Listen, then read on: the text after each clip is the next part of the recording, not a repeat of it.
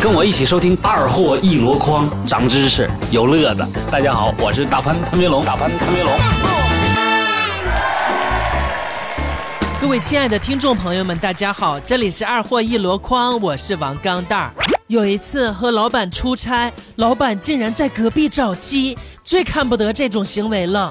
于是我拨通了幺幺零电话。正在这时，传来了几声敲门声，进来一个漂亮女人，说是隔壁男人叫来的，钱已经付了。但是我还是严肃地对着电话那头说了声对不起，我打错了。从那一刻起，我就暗想，一定要死心塌地地跟着老板干。这是一个发生在我表哥身上的真事儿。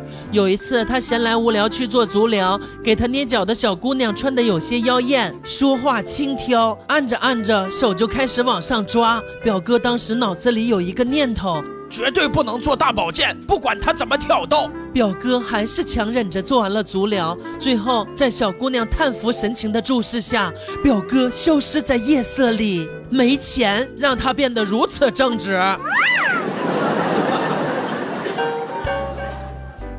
鼓起勇气打电话给心仪的女神，哼，小美，我今天生日，有时间陪我吃个饭吗？女神毫不犹豫地笑道：“好啊，好啊，正好我饿了，不过地点得我选，我要狠狠地宰你一顿。”走出饭店，我感激道：“ 哼，谢谢你呀，我今天很开心。”女神打着嗝微笑说：“你请我吃饭，应该是我谢谢你，祝你生日快乐。”其实我在电话里听到你妈说话了，她说你刚吃完饭又跑去哪儿疯，而你为了不让我感到失落，假装很饿，又陪我吃了一顿。那个呀，是我婆婆。我和女朋友是玩撸啊撸认识的，看她打的不错就加为好友。后来语音发现她是妹子，他有个习惯就是被打了或者没血了就喜欢娇喘，听得我想入非非的。之后聊天也挺合得来的，就建立了关系。等见面时到达地点，发现是个男的，还穿了一套中性的衣服，我忍不了了。虽然很伤心，但我还是跟他刚了一波，到宾馆把他拿下了。到了晚上，我回到家，他微信跟我说：“老公，你怎么还没有来呀？我哥不是去接你了吗？”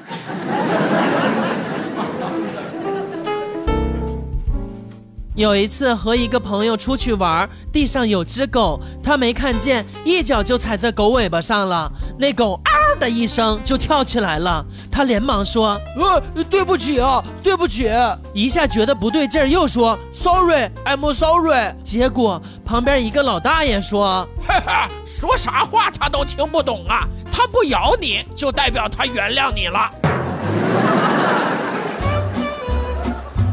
三年前。毛驴，我去参加闺蜜的婚礼，我当伴娘，婚车都到楼下了。闺蜜想多要点钱，新郎官各种讨好，新娘就是刁难不上轿。可能新郎官也是赌气，就问现场的妹子谁愿意跟他回家。我想守着那么多人，总不能让人家下不来台吧。于是就上了他的婚车。说了大家可能也不信，如今我儿子都快四岁了。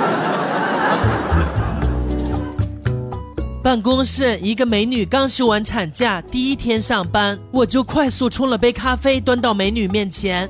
美女受宠若惊说：“啊，我在哺乳期呢，不能喝咖啡。”我说：“谁让你喝了啊？快给我加点奶。”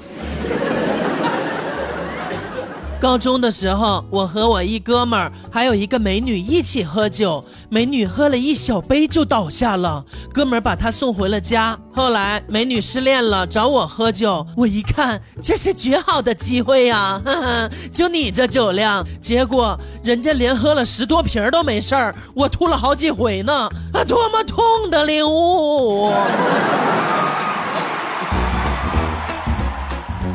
我一哥们儿姓罗，租房的时候，包租婆问他姓氏，他说我是刘罗锅的罗呀。自从这之后，每次见到他或者打电话催他交房租时，都说：“哎，这个小刘啊，哎，小刘，哼，去你妹的小刘，人家姓罗呀，刘罗锅的罗。”这都快八点了，街边卖油条的还没来呢，我只能给他打电话。大哥在那头说：“嗨，老子卖了这么多年油条，从来都是自由自在的。自从认识你以后，居然让我有了上班的感觉。”今天去相亲，大姨给介绍的。见面寒暄几句以后，直奔主题。女的问：“哎，你一个月多少钱呢？有房子吗？”哈，那你三围多少？摸耳黑吗？然后就没有然后了，吹了，被大姨数落了一顿。朋友们，我错了吗？我哪里错了？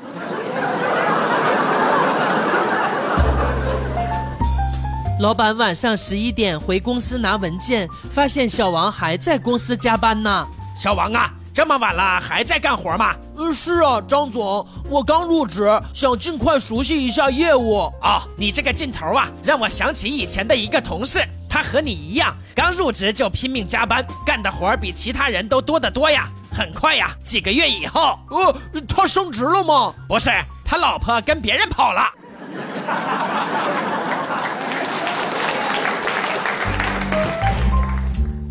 昨天大波问我：“嘿，钢蛋，前女友结婚邀请我去，我该说点什么好呢？”